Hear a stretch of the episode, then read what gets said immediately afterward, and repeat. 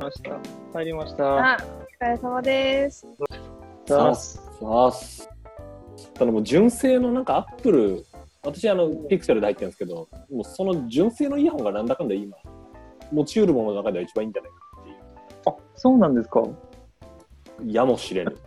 界隈で、界隈で、そういう判断になってるんですかいや、あの、えいや N, 全く N イコール2です。 2ですはいね。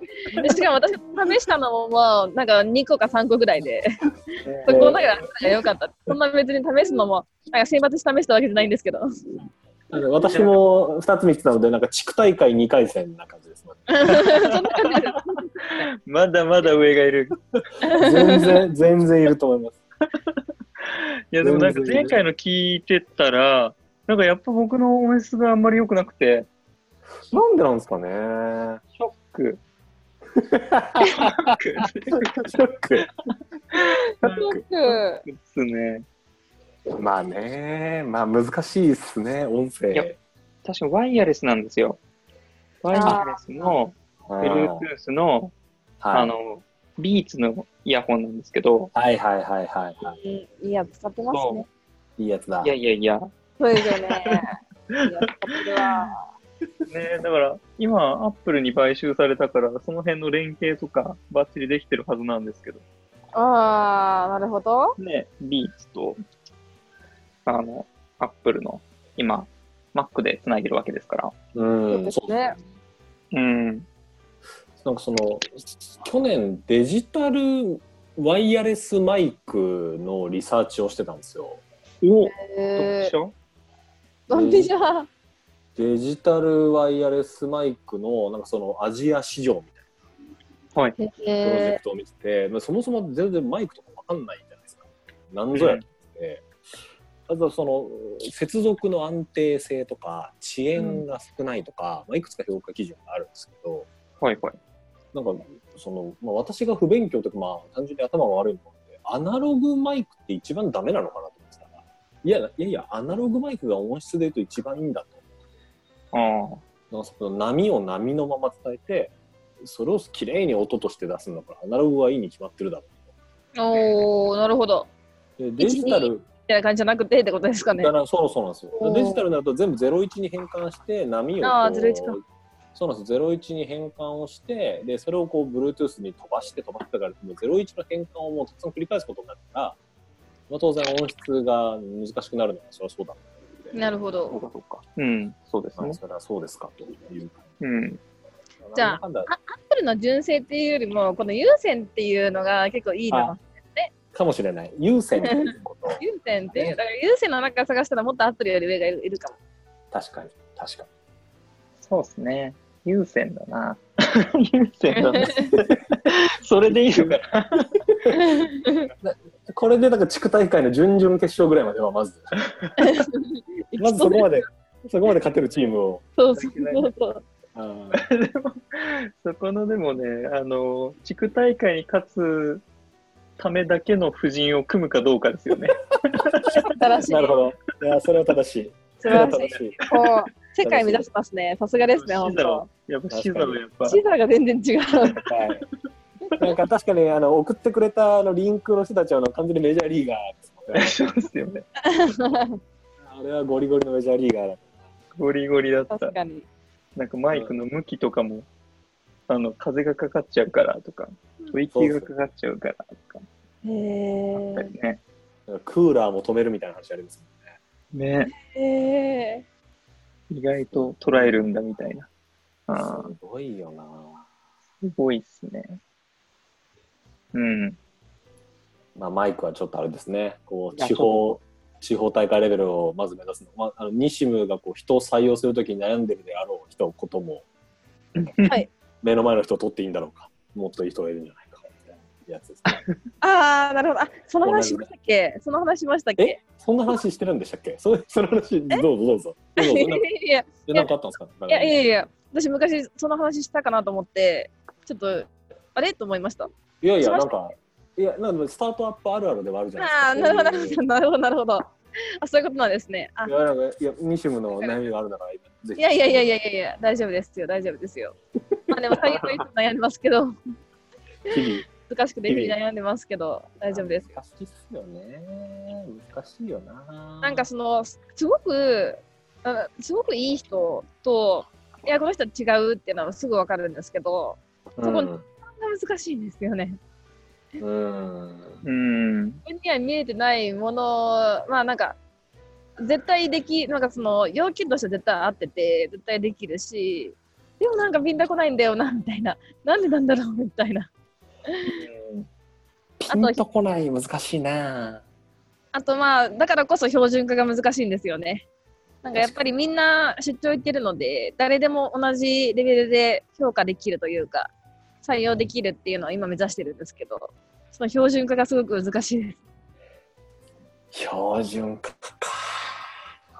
苦労してます標準化はやばそうだな。難しそうだな。辛いんうんですよ、なんか、チェック項目みたいなの設けてとか。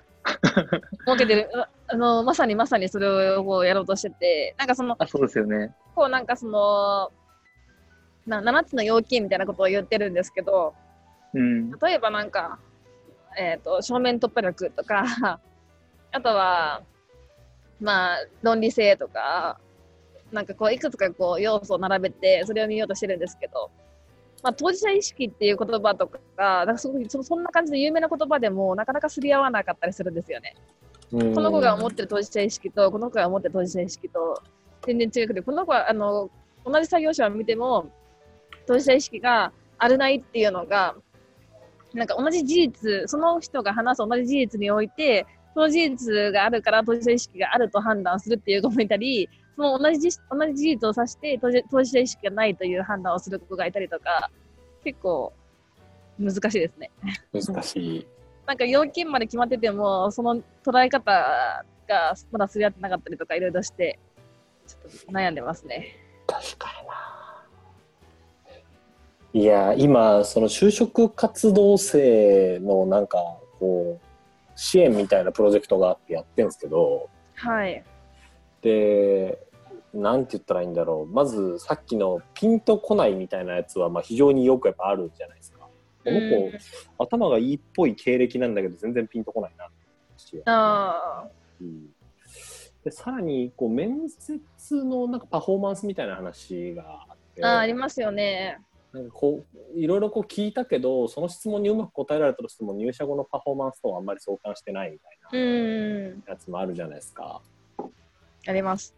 ああいうの答えがねえんだなみたいそうですね。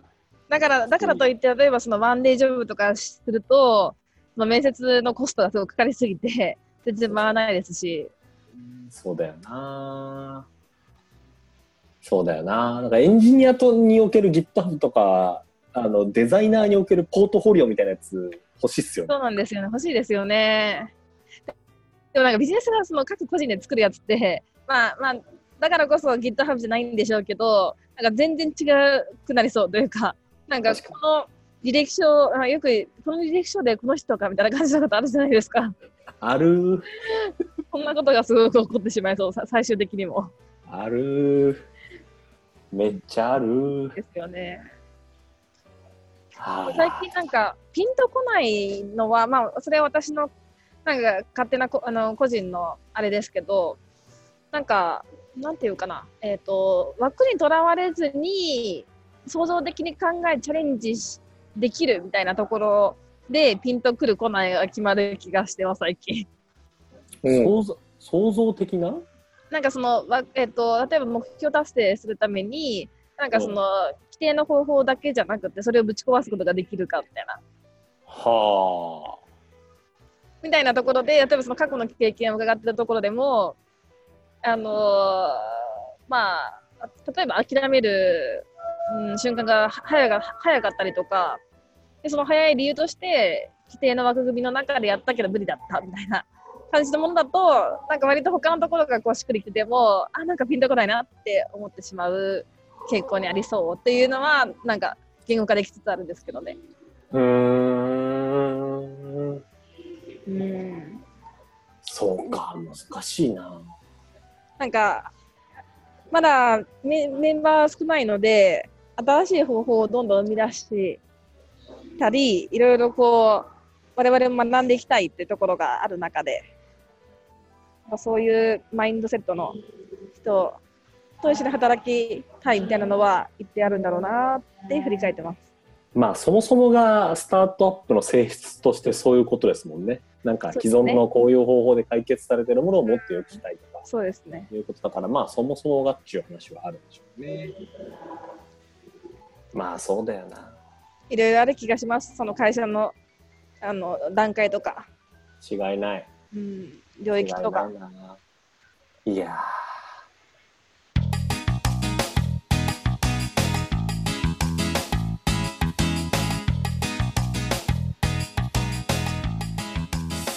ーやるか。やりますか。まあ、この、この流れの中で私は何を話したらいいんだろうと思いなが ら一応ですね準備してきたら、はいまあほぼほぼ前の福さんのやつに従いながら、まあ、生活働くサイエンスに寄せてですねおやってみたんですけど福さん同様どれがいいとかありますかこれおもろいんちゃうかえー、っと、そうですね。話題は WeWork ですリワークですね。リワーク、います話題の。盛り上がってますけ どそうっすよね。あー盛り上がってますよねうん盛り上がってますね。いや実は私あれなんですよなんかあの WeWork のオープンじゃイノベーションデイズなんかみたいな1ヶ月間お試し利用できますよプログラムみたいなのに当選してへえ。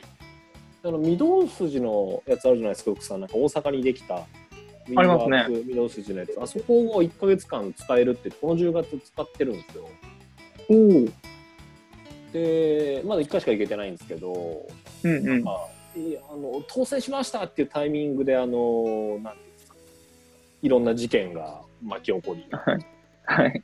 使い始めますみたいなタイミングであの IPO が中止になりはい。最近またなんか5000人人を切るみたいななんか話が出てああの説明してくれたあの人はいるんだろうかみたいなことちょっと悲しい。話してて大丈夫かな えー、なんかなんかこう中自体は全然変わらずですかあの変わらずでしたね。うん。でもこの乗っけたテッククランチジャパンのこのコワーキングの WeWork がライバルのスペーシアスを買収っていう記事があったから、まあ、WeWork っていう文脈よりかはこのスペーシアス34年前ぐらいになんか何かで調べててうん。なんかすごいいいいいサービスというかいいなと思ったんですよね。なんかその書いてるんですけど日中使用しないレストランをコワーキングに変えられるみたいなことをやっていて。うんでなんか日本でも夜お店に入るとなんかこの空間にちょっと行けてるなとかいう場所って結構あるじゃないですかバうーとん。ありますね。かでオープンは6時で閉まるのが深夜2時でその間は何してるのかなみたいなうん。とこあるのでそういうところで働くの結構いいなとか思ってたんですよねいいですね。なんか場所を変えて働くのいいですよね。そうなんですよねうん。これ日本でそのスペーシアスは日本でも結構展開されてるんですか？あ日本はねやってなかったと思うんですあそようなんですね、そうなんですね。見てた時はなんかニューヨークのとこがすごいおしゃれでここがいいっすみたいななんかのを見てたみたいですへね。え。うんすごいいい感じのおしゃれレストランの中で使えるみたいな。あ、いいなぁ。それはいいなぁ。こういうのいいっすよね。あー Wi-Fi と電源があればいいですもんね。そうなんですよ、そうなんですよ。Wi-Fi 電源取れるし、なんかちょっとあの飲みたいなと思ったらウォーターサーバーぐらいあれば全然それでいいあーいいっすね。うん、全然いいよな。なんか夜だけとかだったら、ね、スナックもあるし、なんか、ホストクラブとかもあるし、確なんかかに、確かに。ゴージャスで、なんかいい場所いっぱいありそうですね。うん。なんか逆にこうその東京に私行った時夜の作業スペースで結構困ってたんですよね逆に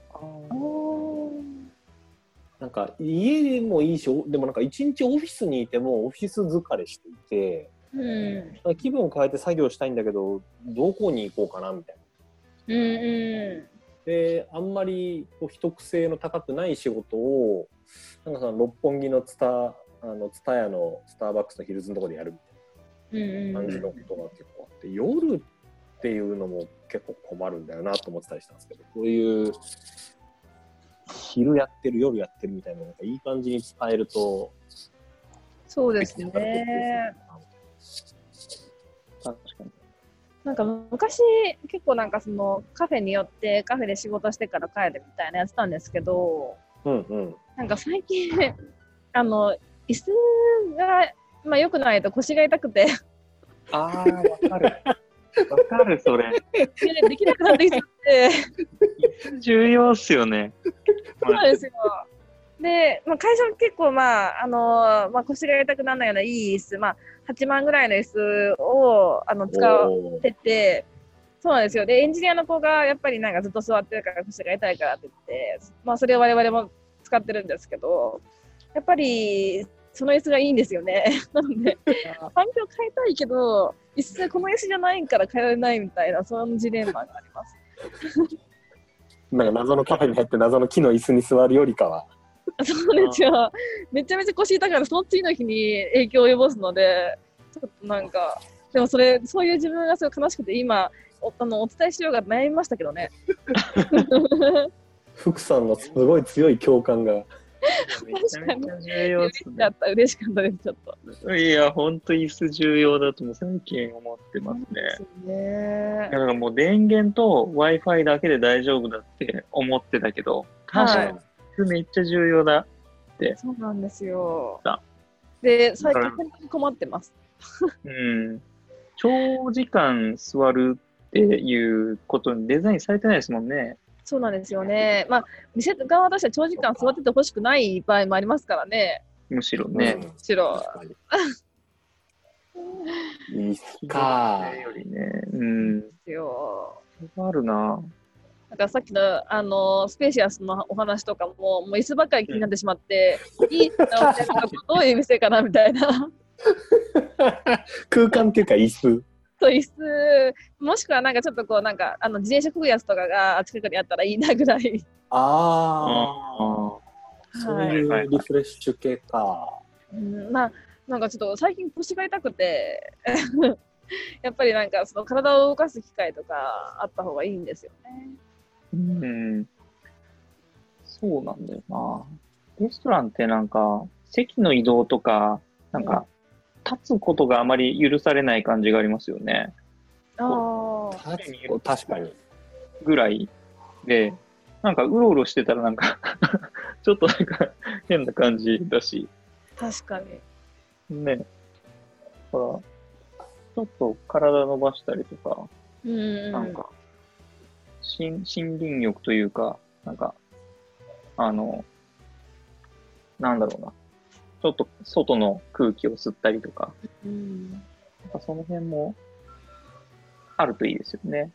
いいですよね。確かにな。え、高校、私、高校の時、大学受験の勉強をずっとマクドナルドでやってたんですよ。おお。結構もう随一の椅子の硬さを誇る店舗じゃないですか。しかもあの背もたれないですよね。ない。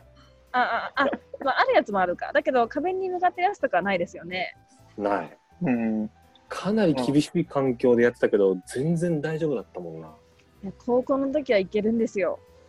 そう私もなんかそういうファミレスみたいなところやってましたもん。そうっすよね。もう今ファミレスダメですね。 この前久々に行ったらもうダメで した。腰ね。腰でダメージ。私ダメでしたね。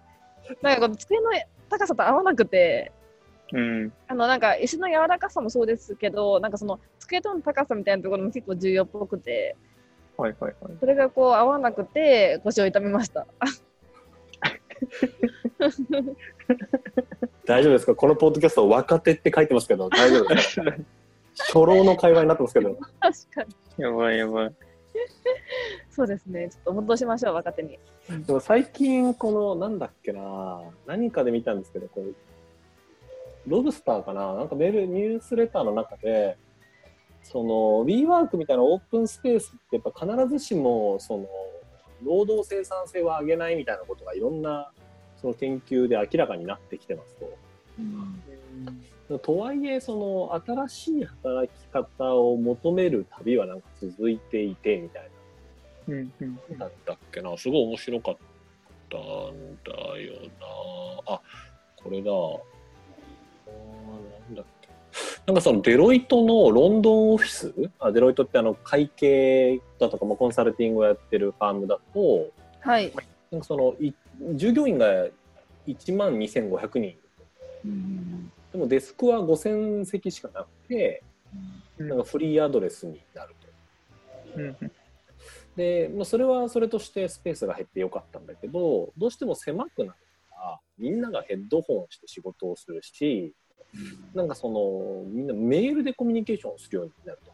対面でやった方がいいことでも、メールで片付けちゃうから、そのフェイス2フェイスのコミュニケーションが、まあ、どうしても減っちゃうみたいなのがうんあって、もうそれはうんどういうのが最適かっていうのはまだ分かりませんねみたいなのがあその中で語られてたんですけど、まあ、いい椅子いい椅子と w i f i と電源が取れるオフィスってことなのかなんかあのーやっぱりあの、み、緑、緑に囲まれたいですね。自な然に。緑緑か、自然、ちょっと、オフィスと自然って、やっぱちょっと離れたところにあったりするので、なんか、確か特に、うん、森林浴できるところ、散歩できたりしたら、めちゃめちゃいいのになって。にああ、いいですね。確かにうん。あとなんか山なんだっけ山で山で会議すると生産性上がるみたいな研究なかったでしたっけいや、まあ、いいっすね。だから標高高いところでやる会議の生産性が高いみたいな、なんか、なんかでよく、ええそれで、マジかって思酸っ素の薄さですか、それは。 た。いや、なんだ ろう、隔離、隔離度。酸素の薄さ隔離度。隔離度かな。でも隔離度だったら別に海の船の上とか。そうですね。それって登った後に会議するんですかね、やっぱり。直後ってことですかやっぱり登っあ登って上で会議するってことですよね、山の上いで。や、そうだと思いますよ。そうでだすとよね。じゃあなんか結構ハードな運動した後の方が脳が働くとかですかどうなんだろう。 どうなんだろうな。そう違いそう。なんか、あの、え、アメリカのエグゼクティブはなんか公園をランニングしながら会議する。すごいわ。あああ、真似できない わ。確かに、見だかたららここう、歩きながら、こう、打ち合わせするって結構、やりやすい人はやりやすいかもしれない。あうあ、んそうですね。え、福さんどうですかその歩きながらとか、まあ、外、外会議みたいああ、で、なんか相手によるかな。うんなやつ。相手かうん。こう、なんだろうな。それを言語化して、こう通じ合うのが、あの、しやすい人であれば、そっちの方が早いし、逆になんあかービジュアルがあった方が、なんか喋りやすい人もいて。うん確かそれに。はなんか人によるかな。うん。でも歩きながらいいんだよな。すごい、あの、話が進む感じがあります。ん。確かかににななんんかか、あり働ますくよね。うん。あ、どうぞどうぞ。人とかだったら、まあ、話しにくい人とかいうか、なんかいつもこう腹割って話せない人とのあの会議、会議というか議論をする必要がある場合だと、歩いたり、なんか同じ行動、同じ運動をしながらの方が腹割って話したりするかもしれないですね。そうそうあの助手席と運転席みたいなあの前を2人で見てるっていうお状況がうんいいのかな、こう向き合うというよりはおなんかこう同じ方向を向いてるとかなるほど。またまあ景色も変わってなんていうのかないろいろ見えるものが変わってくるっていう状況とかうん。うんなるほまたど。発想が湧いてくる感じはありますよね確かになんかチームでミーティングにこうお客さんのとこ行きますみたいなうん。 シーンで、駅向かってる時とか降りて、うんその地下鉄降りてお客さん先歩いてる時とかものすごいいい議論ができる時なんですよ。あります。ありますよ。ね。あるあるあ。の動いてないんですけど歩くっていうとこから離れてしまうんですけど飛行機の中が一番議論できます嘘それはどうだそれはどう だそれは果たしてどうだ マジっすかまあ一応なんか同じ方向向いてますけどねあの、まあ歩いてないけ間違どいな同いじ方向向いてすごい勢いで進んでますけどねそうか。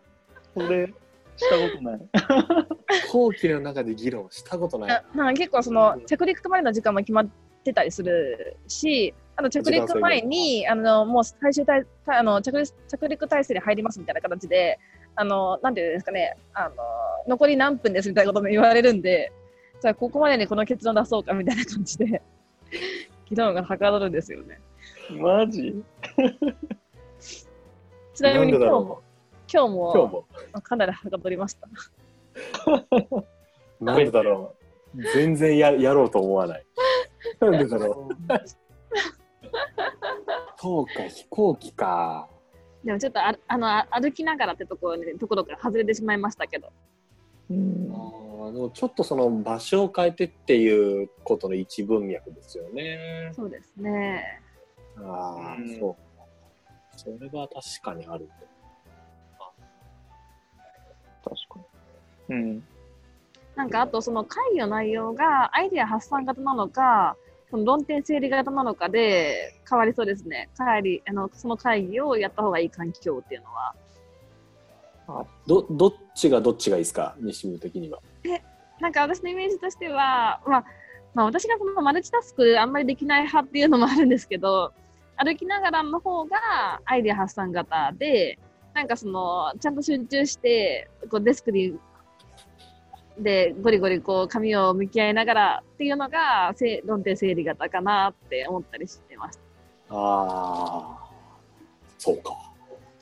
なんか論点整歩きながら論点整理できなそうなんですよね、私自身。ああ、難しいか。いや、私結構歩きながら、その集中して意思決定してみたいな時は結構私結構あいけんすけど、発散させたい時はホワイトボード欲しいんですよね。あ、ああ、でもそれもわかる。あだからあ、の、XR とか VR とかよくあるじゃないですか。はいはい。まず、まずホワイトボードトライしてほしいですね。なんか、ああ、でも、一人で考えるときと複数人で考えるときで、なんか違う気がします。なんか、さっきの歩きながらっていうのは、二人で、二人とかの複数の議論の時に歩きながらだと、論点整理しにくいかなっていう気分がしたんですけど、一人だと歩きながら考えることか、論点整理することかなりありますね、私も。うん。歩き論点整理ありますね。歩き論点整理か。これ、なんか、煮詰まった時とか、歩き論点整理とか、うん。こう、何かにぶち当たってて、なんか、ちょっとこのデスクから離れたいありますよね。ね。とはいえなんか複数人だと結構発散してしまう感じがあるんですよね。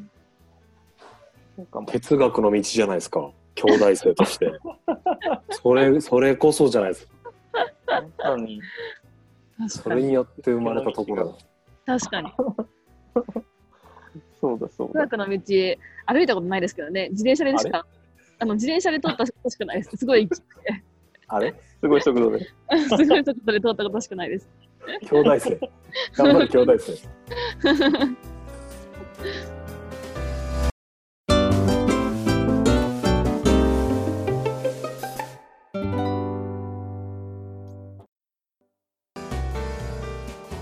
じゃあ歩くでこれ言ってみますか次のポケモン GO うんいいですね。まさに歩くですねこれすごいよ。すごいっいすねやー、こうやっぱり、去年、一昨年からずっと言われてるじゃないですか、こう、日本の生活習慣病に一番貢献したアプリ、ポケモン GO じゃないか説。うんうん。これ引きましたもん、この、歩数の合計が32兆歩。えなんなんだとえポケモン GO が生み出した歩数が32兆歩ですよでなんか、はい。キロに直して、で、さらに宇宙で換算すると冥王星まで行くみたいな感 じで書いてましたよ。やばないですか。これが元になってるのは日経のクロステックのやつですよねポケモンの石原社長の講演で、えーポケモン GO で2兆円の医療費抑制効果がありましたすごいよないや今いやなんかこう神戸で街歩いてるとみんなすっごいやってるんですよポケモンあ GO でそうですよね。なんかゲームってあんまりその寿命が長くないんですよ。なんかその、えっとまあ、パズドラとかモンストみたいにもう何年も続いてるっていうのはあれは本当に稀で、うんまあ、普通のゲームだったら、まあ、すごく流行ったゲームでもう、まあ、4年3年ぐらいしたらもう下火になってくるみたいなだいぶ確かにで3年持ったらすごいいいゲームな方なんですよねうん。で最近の「ポケモン GO」わかんないんですけどなんかもともとリリースしてから半年ぐらいやった感じではかなりシンプルな構成だった気がしていてはいあのシンプルな構成でここまでなんか何年も引き続きユーザーを熱中させるゲームってすごいなって思いますね。そうだよなすごい。さすがゲームのプロフェッショナルでやめてください本当に。ゲームやるんですかあ、そうか。スポンサーリングちょっと嫌なんで。そうか、そうか。かねえー、すごいなぁいや最近あの任天堂のあのゲームデザインをやられてたあの方が書いた「ついやってしまう」っていうついやってしまう体験のデザインみたいな本を読んでたんですけどはい。あの表紙に「つい」って大きく書いてる本で「ついやってしまう体験の作り方人を動かす直感驚き物語の仕組み」っていううん。めちゃくちゃ面白かったですねこれ。へえあこれか。その最初マリオの事例から出てくるんですけどなんでマリオの最初の画面ってこうなっていて出てくるのがクリボーでみたいな話がずっと出てるんですけどなるほど。やっぱこうゲームっていうのは考え尽くされてますよねこう人を動かすうん、仕組みがね中でですね。うーん面白かったなこ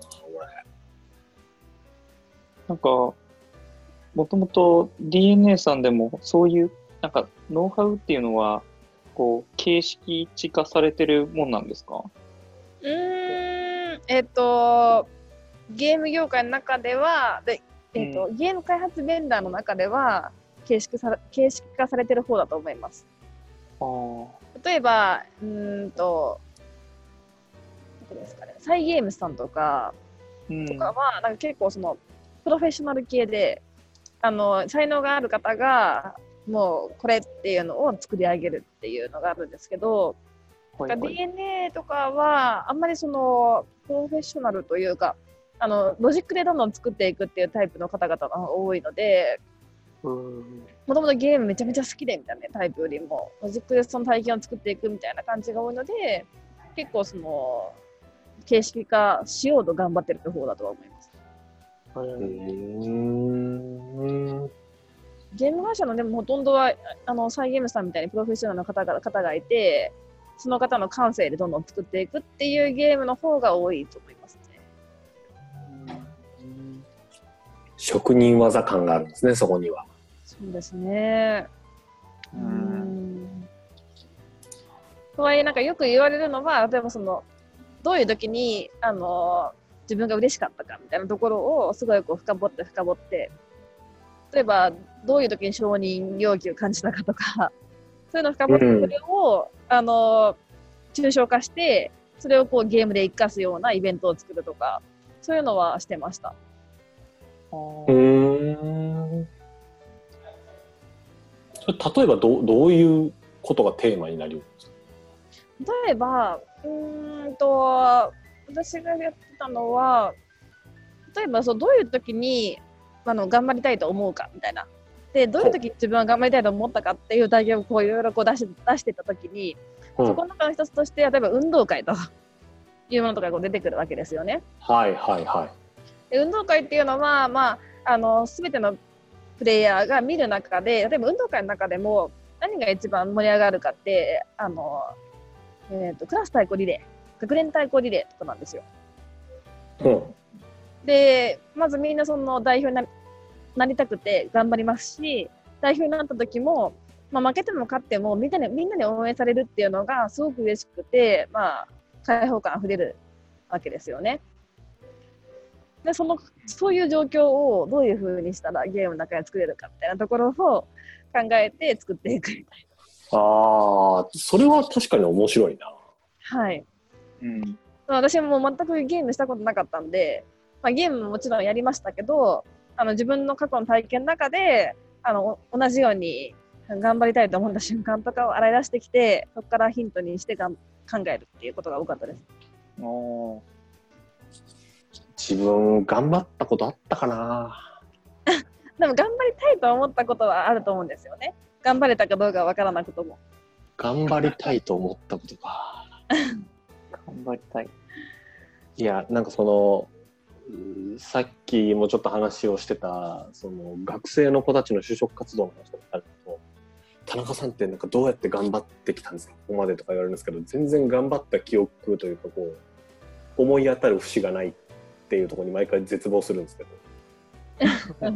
才能の塊じゃないですか。うん いやい。や、あのね、そうなるとめっちゃかっこいいんですけど、特に才能もないっていう。なんていうんですかいやサイコロを振ってたまたま4回連続6が出たみたいな、でたまに1が連続して出て辛いみたいな。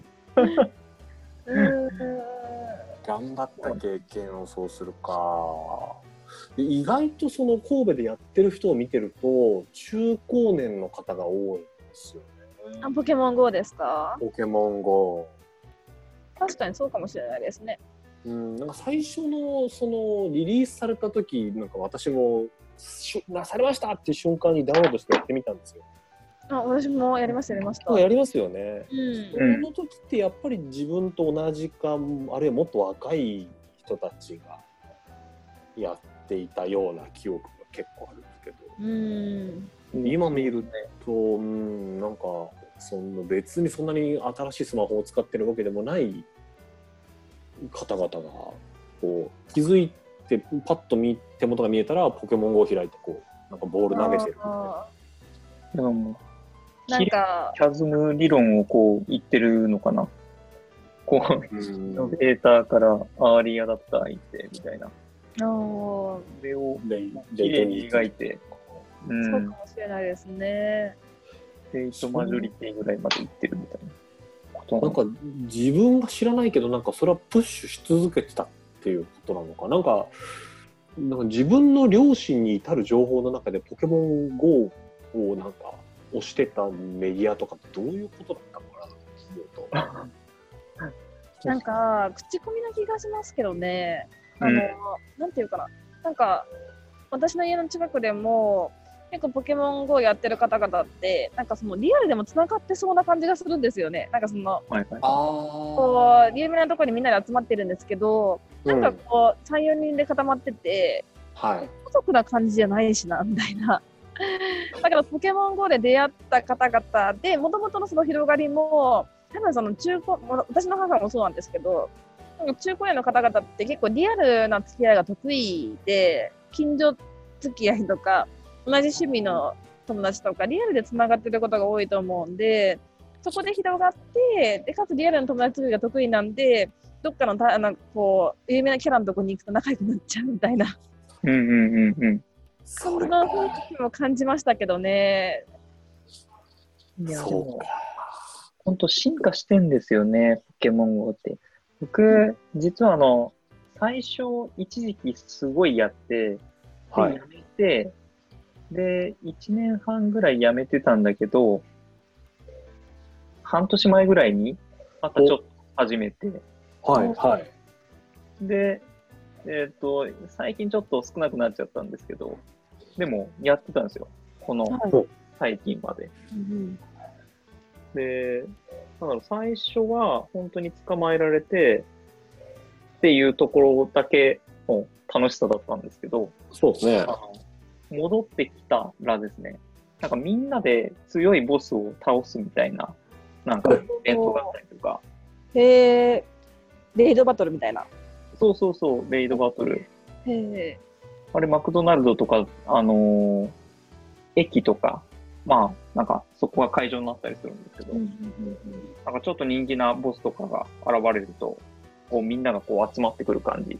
で、みんなでこう戦ってる感じみたいなのがああ。出てたりそうして。いうことか。うん。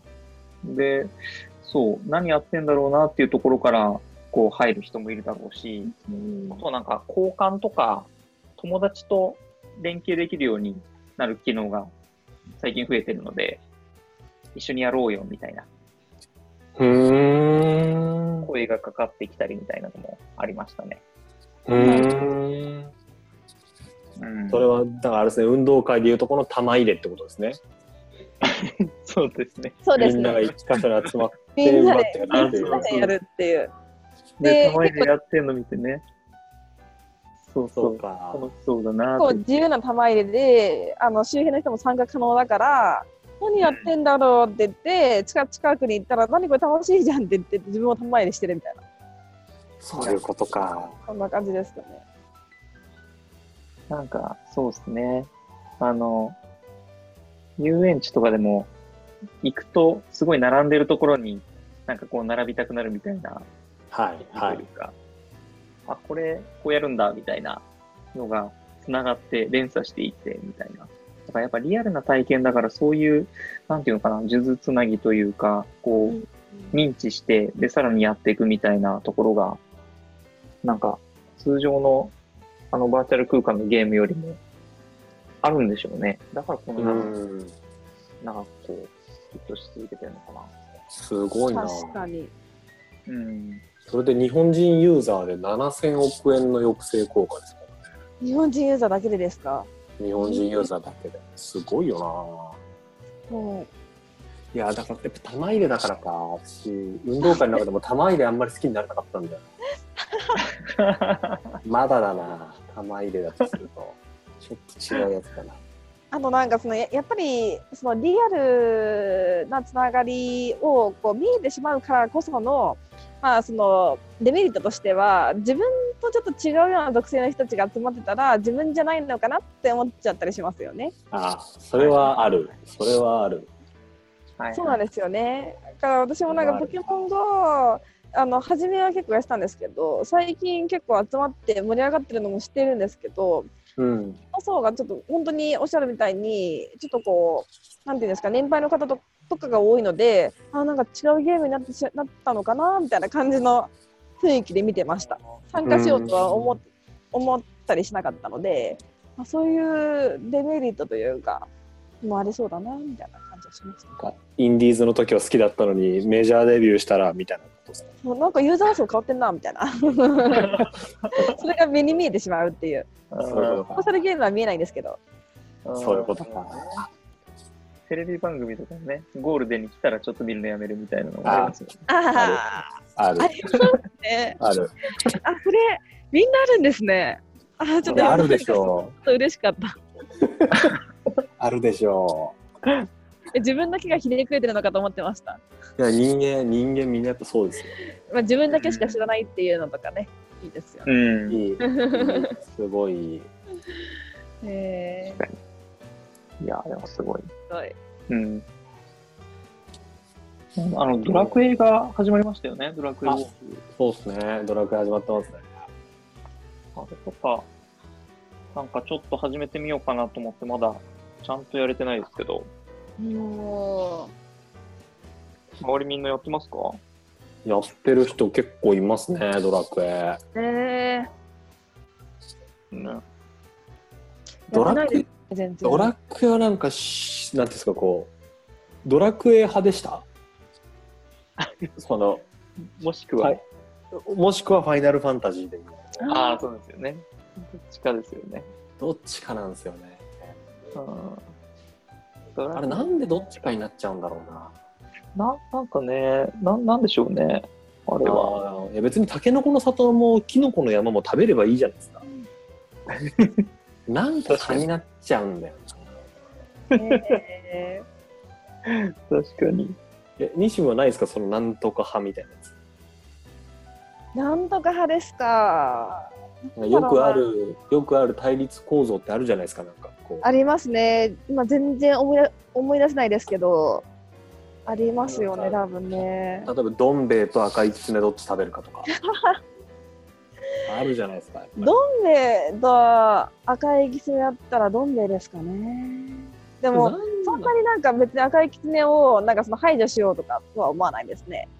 あんなんかあるかなこだわりみたいな。さっきのそのファイナルファンタジードラクエみたいなところで言うと実は私あのその DNA 入るまでどっちもやったことがなくてーおうで頑張って DNA 入った後にドラクエやりました。おうでファイナルファンタジーちょっとやってなかったあの DNA 入っても触らなかったんで今も経験がないんですけ ど何派の話はちょっと全然ついていけなくてすいません。いいや全然大丈 夫ですそういうもんだそういうもんだいやでもそうなんですよ派閥を持ってる人ってそういう人はいてファイナルファンタジーしかやったことなくてドラクエやったことないけど絶対ファイナルファンタジーの方が面白いよと信じさせるあのへえ。とか性はあるんですやったことないのにそれ言い切れるのはすごいですね。そうなんですよ意外といるんですよへえ。宗教ですね。ファイナルファンタジー宗教。四種でもでも宗教ってそうじゃないですかなんかキリストう教んそうとですイスラム教でいうと片方しかやったことないけどこっちのまあ、方がいいどどっちの教徒でもありましたとか言ったらちょっとなんか、あのーキリスト教の中でいじめられそうですよね。でもなんか本来そう決めた方がなんか良さそうじゃないですかなんかうん、そうですね。 4歳から6歳はお試し期間でとりあえず2ヶ月ごとになんかそのジョブローテみたいなようにこ う春のキリスト夏のイスラムみたいなやつを確かに。なかな確かかにそうねならないですうん。そうなんですよね。だからもう、不可逆的なものなんですかね。一回も染まっちゃうともう、なんか、戻れないというか。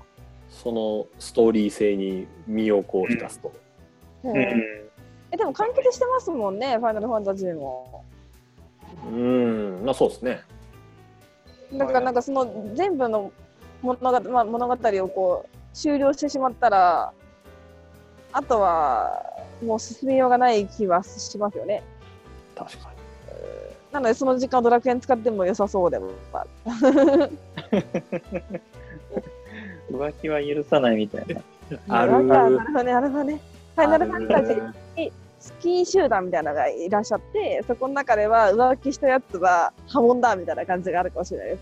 あうん。まあ、あと美学っていうか、あなんとか、なんだろう、メンズエッグみたいな。とか、メンズエッグカーとか。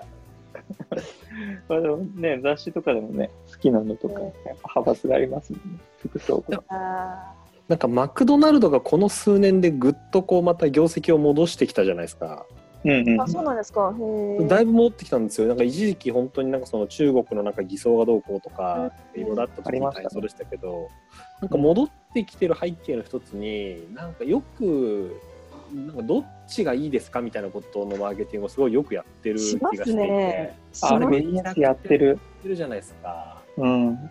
なんかあの感じがそのもしかしたら対立構造をしっかり提示するのっていうのはマーケティング上ものすごいこうこ高度なこう高度なというか王道なのかもしれないですけどそうかいろも。んな会社の新規事業やってるとなんか競合はどこだいやなんかそこがいるんだったらダメじゃないかとかなるけど意外と設定をした方がなんかマーケットそもそもとしていいみたいなことなのかもしれないですよねうん。ただ、盛り上がるし。盛り上がるしその、うん対立構造がないとあった方がむしろ熱心なファンがついてくる確なかるほど。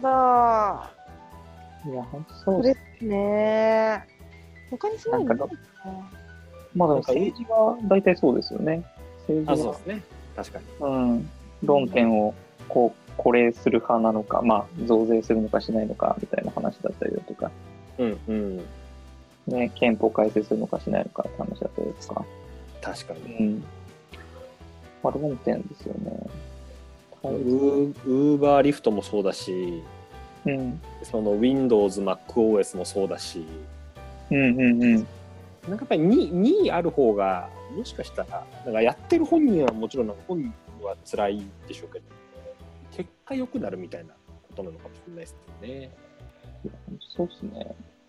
うん。2位か。ウーバーリフト。そうっすよね。なんかう大きくその2つを提示することによってその市場がその2つしかなくなる気がしますね。なんかしかっていうかなんか選択肢がユーザーにとっての選択肢がその2つっていうようにこう強く主張されるとその2つの中で選ぼうとしちゃうっていう。かつ2つで比較できるようになるから良さも分かりやすくなるってことかもしれないあーうんあそこと比べるとこうだなとかいうのでようやく認知できる予算が生まれる、うん。主人公がかっこいいとか、ここっちの方がストーリーのなんかわかんないけど深みがあるとかうん。多分比較してないとわかんないです彼見たんですけど、こう、二強の対立になると、えっと、最大手が60%ぐらい取って、もんえねっ。と第2位が30%ぐらい取って、みたいな構図になって、ではいはいはいそうなると、割と30、30、30ぐらいになるみたいな、へえ。え市場の落ち落ち着き方っていうのが2強構造なのか、3強構造なのかで、なんかこう、パーセンテージっていうのが大体落ち着く数字があるみたいな。へえ面白い。ありますね。 2では55にはならないってことなんですね。あ、そうそう、ならないへ。ーどっちかが強くなる。で、さ三つどもえだと、あれなんですよね。やっぱあの、携帯三社とかでも、実際に、そんな感じに落ち着きそうになってるし。ー。おうん。なんか、そそれは、市場のメカニズムなのか、何なのか、ー面白いな。あるらしいですね。面白い。うん。やっぱあれじゃないですかこう UB の競合を起業してもらった方がいいんじゃないですか。そうかもしれないですね。同同強校に起業してもらった方がなんか結果伸びるみたいな。そうかもしれないですね。ちょっといまいちな競合をあえてあえて作るっていう。実は中身同じ会社みたいな。なんか同じ会社違。うサービス違うサービスとして売り出してるけど実は裏側一緒でも、起業しちゃうみたいな。 ね、全く同じ仕組みのものにちょっと起業して、え違うんです。これは UB を成長させるためなんです。なのでやめますっていうあ のなるほど、こいつは何を言ってるんだ。何をやってるんだ。 なるほど、そうかもしれないですね。うん。だからドラクエが出てくることによってまたポケモン GO もぐっと伸びるかもしれないですよね結局この方が良かったかなとかうんうんこう他の移動系ゲーム、まあ、イングレスとポケ GO っていう言葉だったのかもしれないですけあーどドラクエっていうことですねイングレスなんかもっと前ですもんね。全然そうですね全然前でそうですよね。そうですよね。確かすっていう感じで時間ですかうんに。 ましたね。じゃあそんな感じで今日紹介したのは、まあ、WeWork の買収したあの8月末にフェイシャス買収してましたとやつとあとポケゴーですね利を広くしたというやつですねじゃあ次はまた西村がキュレートして話すというやつでやりましょうかわかりました。来週。 皆さん見習ってそのちょっと視野の広さを頑張って、まあ、努力して広げてキュレートしてこようと思います。キュレートして全然関係ない話題になるっていうことを往々にしてあるっていうのが学びです本当まあにねそ。れがいいんですけどねうん。今日なんか対立構造の話を 確かに。何だった勉強になんだろうりました。何だったっけ どん兵衛の話してる場合じゃないっていうそうそう。じゃあそんな感じでまたありがとうございましたはい、ありがとうございました。はーい。お疲れ様です。失礼します。